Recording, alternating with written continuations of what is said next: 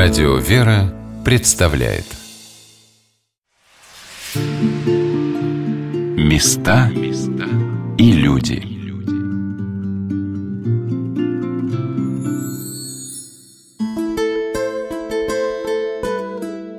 Кого на Руси называют людьми божьими? В древности так звали юродивых и блаженных, скитающихся монахов и отшельников, живших в лесах, урочищах, тех, кто отказался от жизни в миру и посвятил себя Богу. Но что такое древность? Внимательно вглядывая в страницу русской истории, понимаю, что те, кто жил в отдалении от нас 8-9 веков назад, были гораздо ближе к Господу, чем мы сейчас. И они и есть тот самый Божий народ, для кого вера была самым главным ориентиром жизни. Народ, который стоит у престола Божия и молится о своих потомках – а кого же называли людьми божьими в просвещенных XVIII и XIX веках, когда человек на Руси вдохнул ароматы свободы и обмерщения, таких же, как мы, людей, которые поначалу жили в миру, но всем красотам света предпочли уйти в леса и встать на путь монашеской жизни. Святой преподобный Антоний, старец Оптинский, родившийся в семье богатого купца, где все было подчинено церковному укладу, в своих воспоминаниях о том, как он жил в Рославльском лесу, под руководством своего старшего брата, святого преподобного Моисея, старца Оптинского, не скрывает того, что ему в первые годы было очень трудно проходить послушание. Однажды даже его одолели такие мысли. «Сверстники мои считают капиталы, а я вот чем должен заниматься». Здравствуйте, дорогие друзья! У микрофона Анна Шалыгина. Сегодня я приглашаю вас отправиться в Брянский лес. Но не бойтесь, Зашумит он не сурово, не жутко, а раскроет для нас свои тайны, рассказывая о судьбах тех, кто подвязался здесь долгие годы и до сих пор оберегает эти места своей молитвой. Впервые я познакомилась с явлением в русской церкви, которое называется «Лесные старцы» в Богородицкой Плащанской пустыне – Здесь, неподалеку от города Севска, рядом с монастырем, в лесах подвязалось множество его насельников и послушников, которые уходили из обители в лесную чащобу, как это называлось, на уединение. Они строили себе небольшие деревянные кельи, проводили дни в молитве, умном делании, занимаясь перепиской книг, рукоделием, трудясь над небольшим огородиком и помогая друг другу в тяжелых условиях проживания в лесу. Благодаря знакомству с церковным историком, насельником Свенского монастыря, иеромонахом Диамидом Кузьминым, для меня стали раскрываться все новые и новые страницы жизни лесных монахов. И когда мне посчастливилось приехать в Свенский, Успенский мужской монастырь в городе Брянске и встретиться с батюшкой Диамидом, мне захотелось рассказать об этом в нашей программе «Места и люди».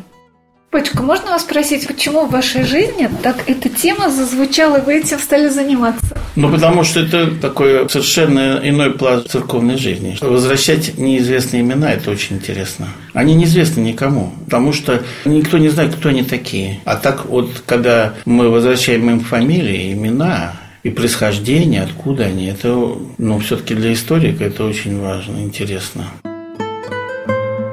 История Русской Православной Церкви – это история людей, которые уже на протяжении более тысячи лет посвящают себя Богу в различных служениях.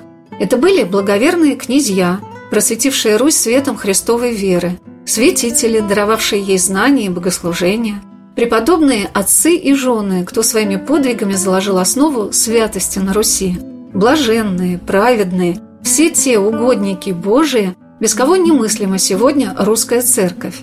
Но лейтмотивом всей церковной жизни всегда являлась в этом огромном ее соборе тихая песнь монахов, поднимавших к небу те дары, которые возносила русская церковь Господу, чтобы быть услышанной. Виды монашеского жительства на Руси были всегда достаточно разнообразны. Но когда я узнала о лесных старцах, мне захотелось спросить отца Диамида, а чем же отличалось это явление от жизни афонских монахов, о которых в России было широко известно. Святой преподобный Паисий Величковский, старец, ученый, молитвенник, человек, благодаря трудам которого в русских монастырях возродилось старчество, провел на Афоне 17 лет. С афонским можно сложить, поскольку очень даже хорошо сочетается. Ученики преподобного Паисия были на Афоне, и он сам с Афона ушел в Молдавию, когда набрался мудрости, когда набрался практики монашеского делания. И, соответственно, все виды монашества на Руси, они все были образцом и имели себя Афон. Соответственно, афонские чины, они были приспособлены только для русского человека. Соответственно, и, конечно, очень похожие моменты есть и на Афоне. И сейчас они хранятся, чины эти все. Также, потому что несколько видов монашества есть на Афоне и сейчас. Соответственно, и пустынники, разумеется, тоже есть на Афоне. Пустынничество чем отличается? Что живут по одному, в уединении, в тишине. Это главное. Вот в лесу удобно, тишина, там есть только лес шумит, даже и птички не всегда поют. Соответственно, никаких людей нету в лесу. Вот это тишина, это уединение. Старец Адриан, тоже известный пустынник, он писал в своей автобиографии, что был на уединении. То есть уединение – это вот одно из видов пустынничества. Когда человек уходит на уединение, тишину, на молитву, на сосредоточение. Это вот, так сказать, самый несложный, можно сказать, путь к обретению молитвы. Святой преподобный Паисий Величковский в возрасте 24 лет пришел на гору Афон. Когда вскоре спутник его и иеромонах Трифон заболел и скончался, он долго скитался, ища старцев, но, не найдя духовного руководства, поселился один и жил на Святой горе в уединении более трех лет, как повествует его жизнеописание.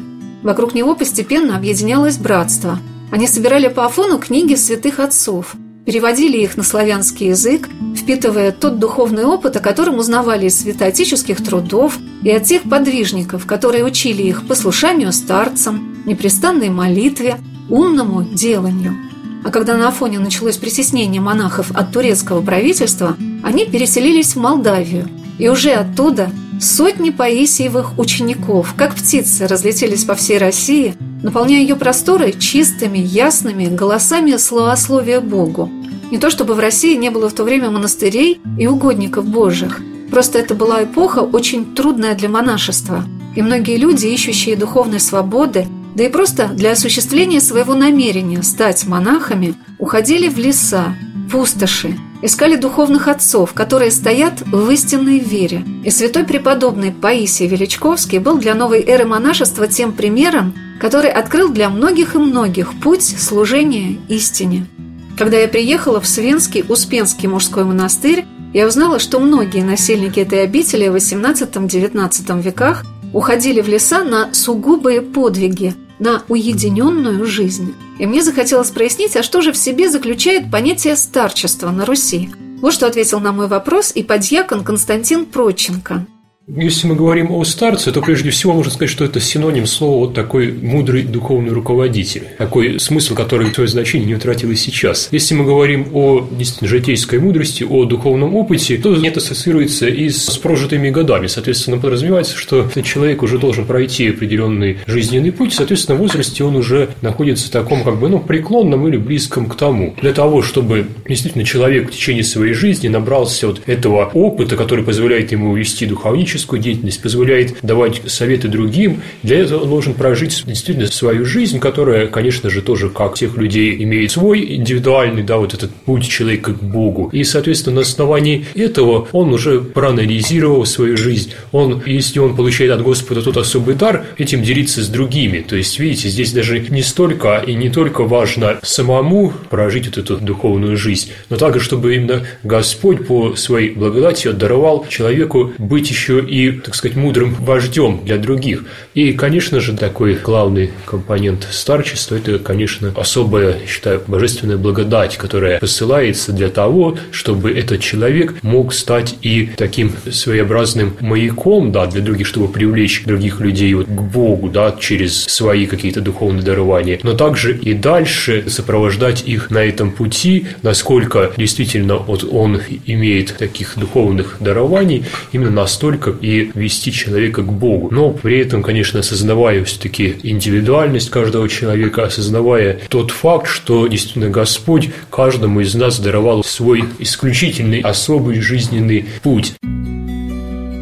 Что же это за особый дар, который видели в своих духовных руководителях еще достаточно молодые монахи, которым становилось необходимо видеть этих людей, быть с ними рядом и следовать их примеру. Насельник Свенского монастыря иеромонах Глеб Шматов из семьи, где его дед и отец были священнослужителями. В нашей беседе я узнала, что это были замечательные пастыри, которые окормляли множество людей и помогали им своими наставлениями и молитвами. И я спросила отца Глеба, а что отличало и его деда, протерея Александра Козлова, и его отца, протерея Александра Шматова? Самая главная особенность была простота. Вот и все. Вот как сейчас отец Власи покойный, Царство Небесное. Вот сегодня его хоронят, Боровского духовника. И они были открытые, простые люди. Вот как придешь к нему, человек незнакомый, может, или какой-то, как будто он знает его уже много лет, понимаете. Но это все-таки такой именно человек вырабатывает, мне думается, на протяжении жизни, когда вот гонение, когда горе, когда война, голод. Вообще люди послевоенные все, они были как-то все просты, и потому что если семья и чужого человека и накормят, и напоют, и спать уложат, и поживешь. Чужой человек совсем незнакомый, не родной. Вот у них отца Никодима тоже, хотя там архимандрит, он и все прочее, но у него никогда не было такого, что, знаете, вот что вот он прямо архимандрит идет, вот прямо архимандрит. Такого никогда не было. Самый простой подрясник, самая простая одежда, самая простая обувь. Ремешок так оденет, вверх подтянет и вперед. Ну, исключительная доброта у них у всех. Доброта к ближнему, доброта вообще вообще к окружающим людям. И те вот, кто их еще помнит, они нам светлыми-светлыми представляются. Мы тогда молодыми были, а тут такие седые боры, да, такие серьезные, то есть умные, знающие. То есть, а мы-то вот только вот что пришли в этот мир. Поэтому, конечно, для меня эти люди были очень-очень духовными, необыкновенными. Но они оправдали свою жизнь, свою духовность и необыкновенность. Их вспоминаем с, как самыми лучшими, светлыми людьми, встреченными нам в этой жизни. К нашему разговору присоединился иеродьякон Никодим Борисов, который вспоминал первого настоятеля Свенского монастыря архимандрита Никодима Анискина. И он вспоминал, что вместе с монашескими подвигами, молитвой, борьбы со страстями, отсечением своей воли, духовные отцы приучали их к непрерывному труду – что и отличает наши дни насельников современных обителей. Каждый или каждая из них несут на своих плечах немало монастырских послушаний. Очень трудолюбивая семья. Я очень хорошо помню, когда совсем молодой, когда монах, отец Глеб еще дьякон, они бегали по покойным нашим игуменам, отцом Алексеем, да, или коров.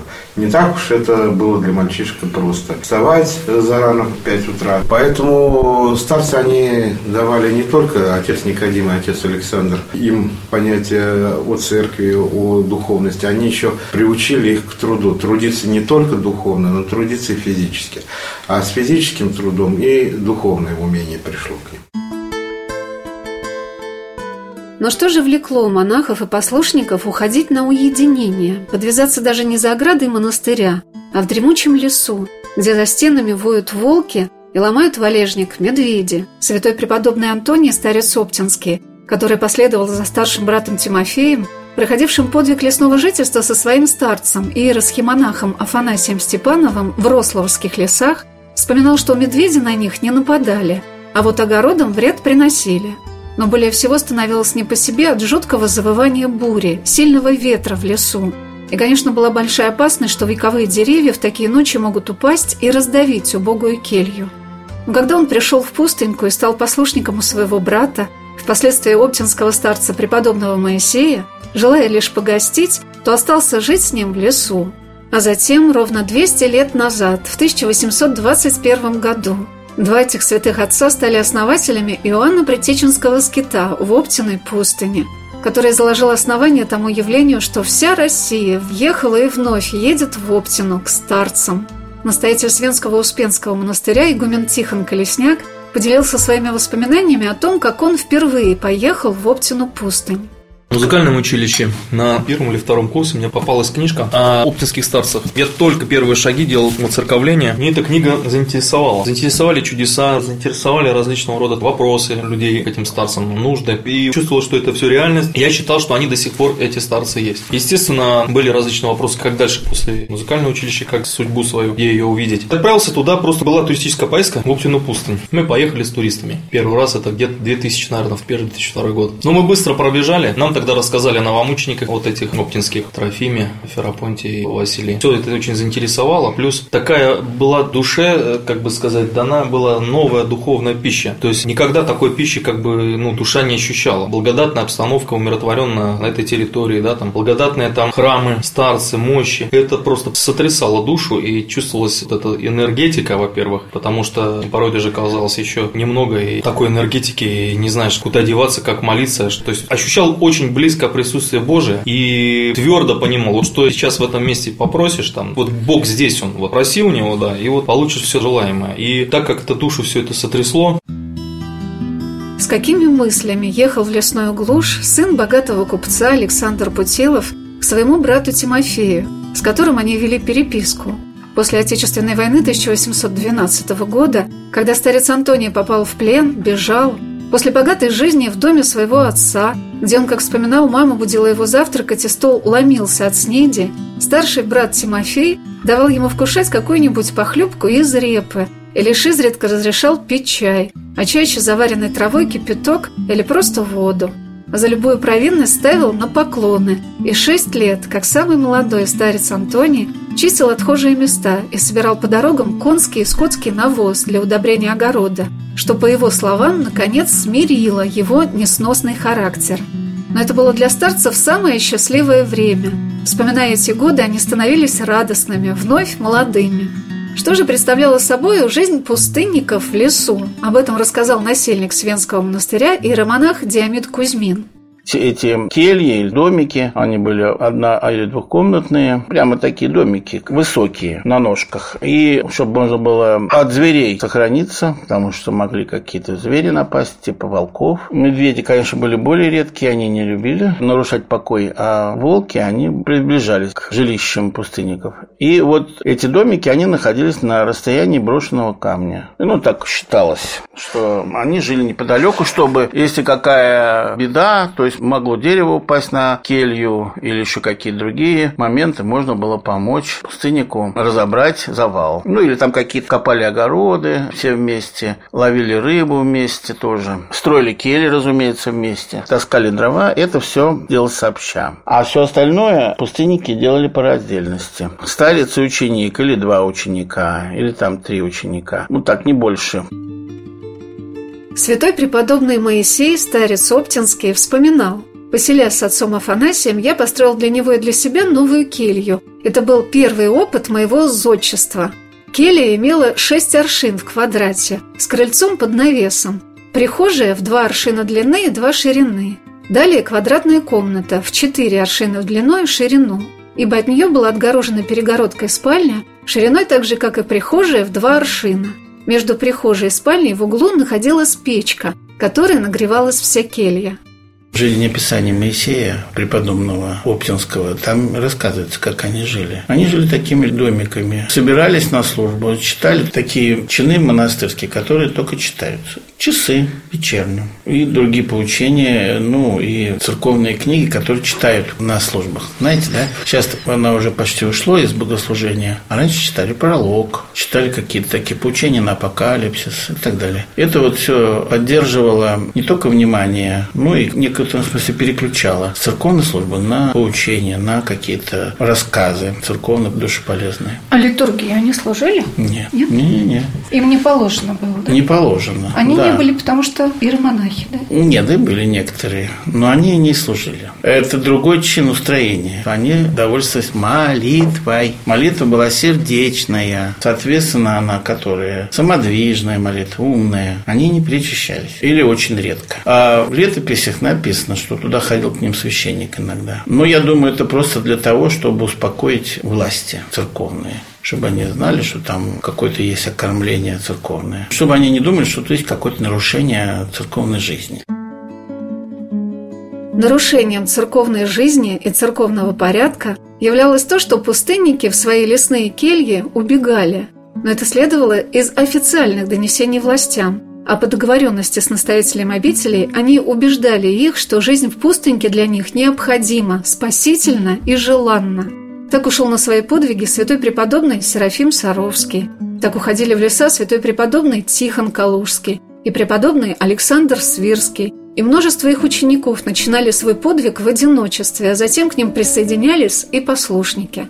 Отец Диамит рассказал о жизни отцов-пустынников, о которых нам совсем неизвестно. Но кто знает, может быть, их молитва спасает многих по пути следования из Москвы на Брянщину или Смоленщину, да и повсюду по России – Белобережская пустынь тоже была сильно связана с пустынниками рославскими. И Афанасий Степанов, он тоже одно время был в Белобережской пустыне и уходил в леса, тоже рославские. И за это его, так сказать, нещадно наказывали, за то, что он нарушал дисциплину, что он соблазнял других монахов и так далее. Но он не обращал на это внимания, поскольку польза, которую он получает в лесу, в этом уединении, подвижничестве пустынном, больше он получает, чем чем как-то вот находится в общежитном монастыре. Потому что общежитный монастырь – это в любом случае суета для пустынника. Многие из лесных иноков уходили в леса после долгих трудов в монашеских обителях. Так святой преподобный Василий Кишкин, старец, почивший в Плащанской пустыне, где пребывают сейчас его святые мощи, в 1800 году был назначен для возрождения Белобережской пустыни – которая также находится неподалеку от города Брянска. В ней был введен устав афонских общежительных монастырей. Укоренялось старчество. Многие ее насильники стали впоследствии настоятелями российских обителей. Так святой преподобный Лев, старец Оптинский, начинал свое служение в Белых берегах. Преподобный Василий после пребывания на Афоне, являясь продолжателем традиции преподобного Паисия Величковского, возразил к жизни очень многие мужские и женские обители по России и Украине – упраздненные во времена монастырских реформ, вел духовничество, послушание наставникам, непрестанное молитвенное делание.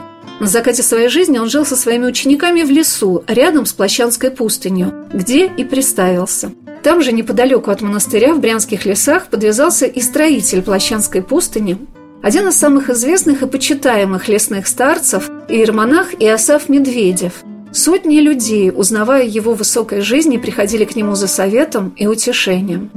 Плащанские пустынники принимали помощь от местных помещиков, крестьяне приносили им муку и крупу, порой защищали от разбойников. Но вот жизнь рядом с Плащанкой становилась все труднее, и отшельники решили перебираться в более благоприятные для пустынножительства Рословские леса.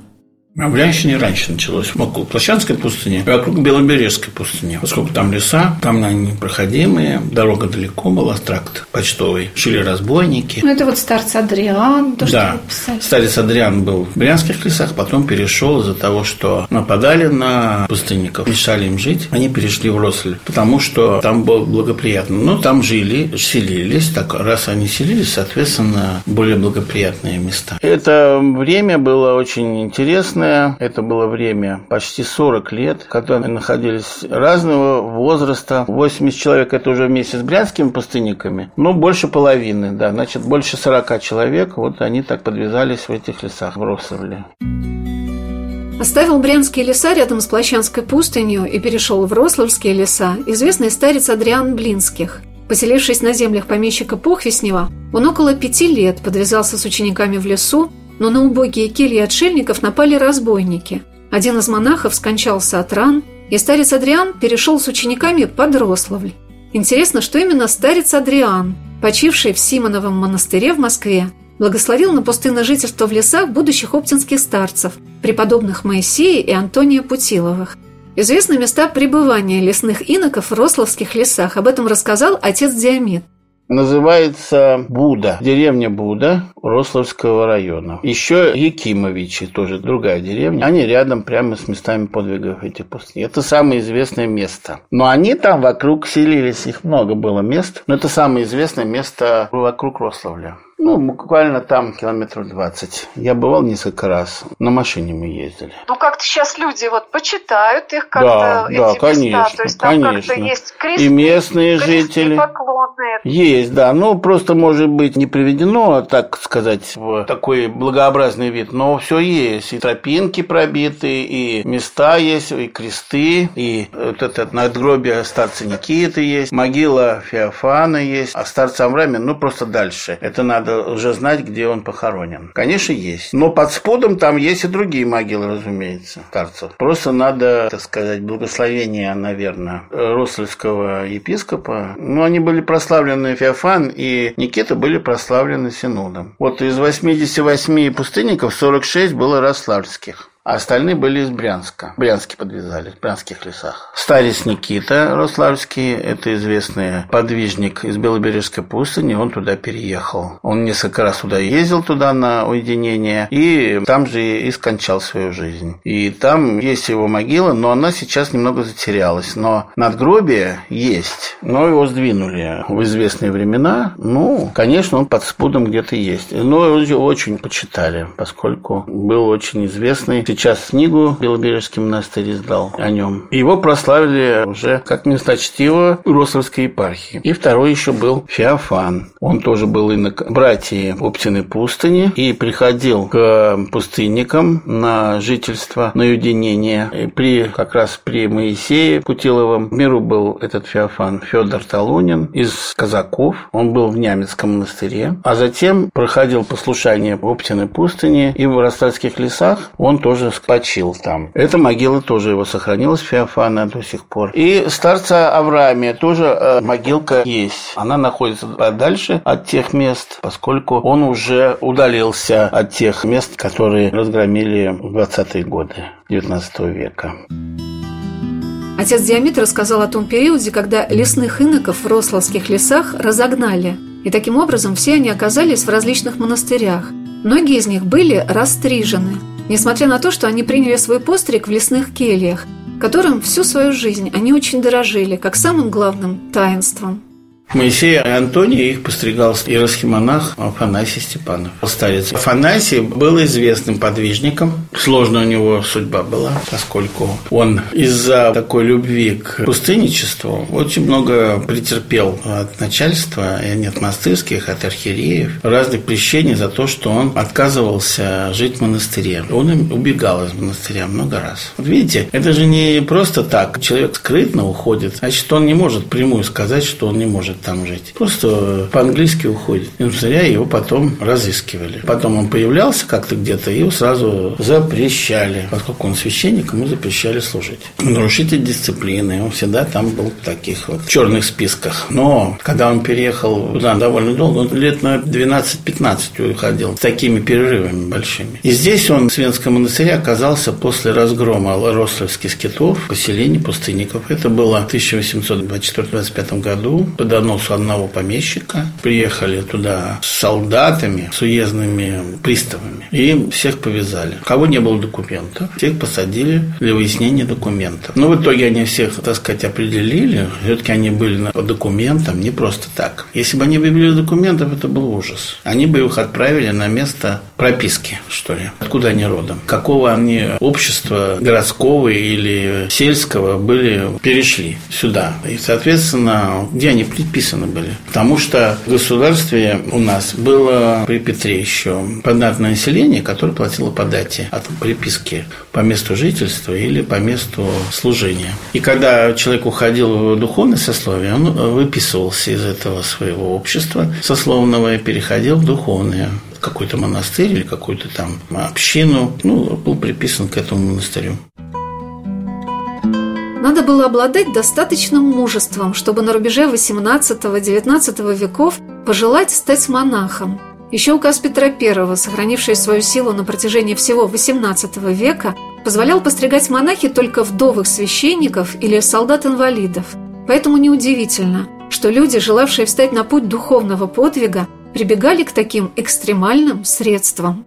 Постепенно выяснили, все они были либо пострижены в каких-то монастырях, или имели разрешение на монашество. То есть надо было добиться каждому человеку, который идет в духовное ведомство, разрешение от власти. То есть законным образом прошли все этапы своего смены статуса. Соответственно, вот они становились монахами. Почему вот, например, отец Моисей ушел в леса, но ведь он зачем-то за таким ушел, что потом в Оптиной пустыне такой цвет дало вот старчество? Да, он увидел эту жизнь свободную от всего. Он увидел это стремление к молитве. Он увидел глаза тех пустынников. Он с ними был всех знаком. И несколько человек с ним поехало тоже туда. Тех простых монахов, простых, которые не в сане, ничего, просто монахи. И они поехали туда с ним э, в Оптину пустыню. Увидел то, что жить можно в разных условиях с Богом.